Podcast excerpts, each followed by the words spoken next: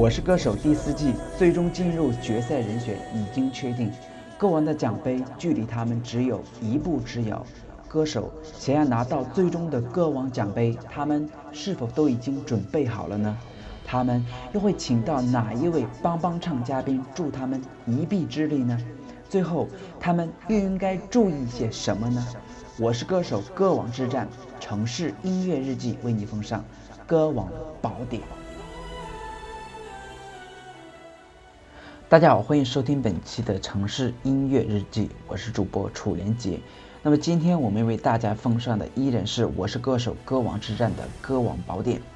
那么我记得，也就是昨天四月四日的时候，我开始录制我们歌王宝典的节目的时候，那么节目组还没有公布总决赛的一个帮唱嘉宾，但是在今天，也就是五日的下午的时候，帮唱嘉宾的阵容就已经确定下来了。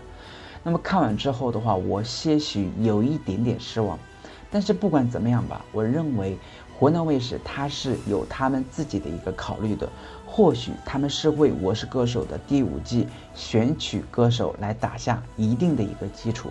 那不管怎么样吧，我们最终希望他们都能够在歌手的舞台上发挥出色的表演。好，那么我们言归正传，继续为大家奉上我们的歌王宝典。那么今天我们又要为哪一位歌手奉上我们的歌王宝典呢？那就是我们本季的串讲人李克勤。虽说，在最终的一个决赛场上，我们看不到李克勤的一个风趣主持了。但是对于他请来的哪位大咖，以及他又会在最后的一个选歌方面带给我们什么样的惊喜，充满了无限期待。那在今天公布的一个帮唱嘉宾的阵容方面，我就看到了有林子祥和叶倩文的名字。我猜测这两位帮唱李克勤的一个可能性是非常大的。但是对于他们又会选唱什么样的歌曲，这确实是一个非常大的一个难题。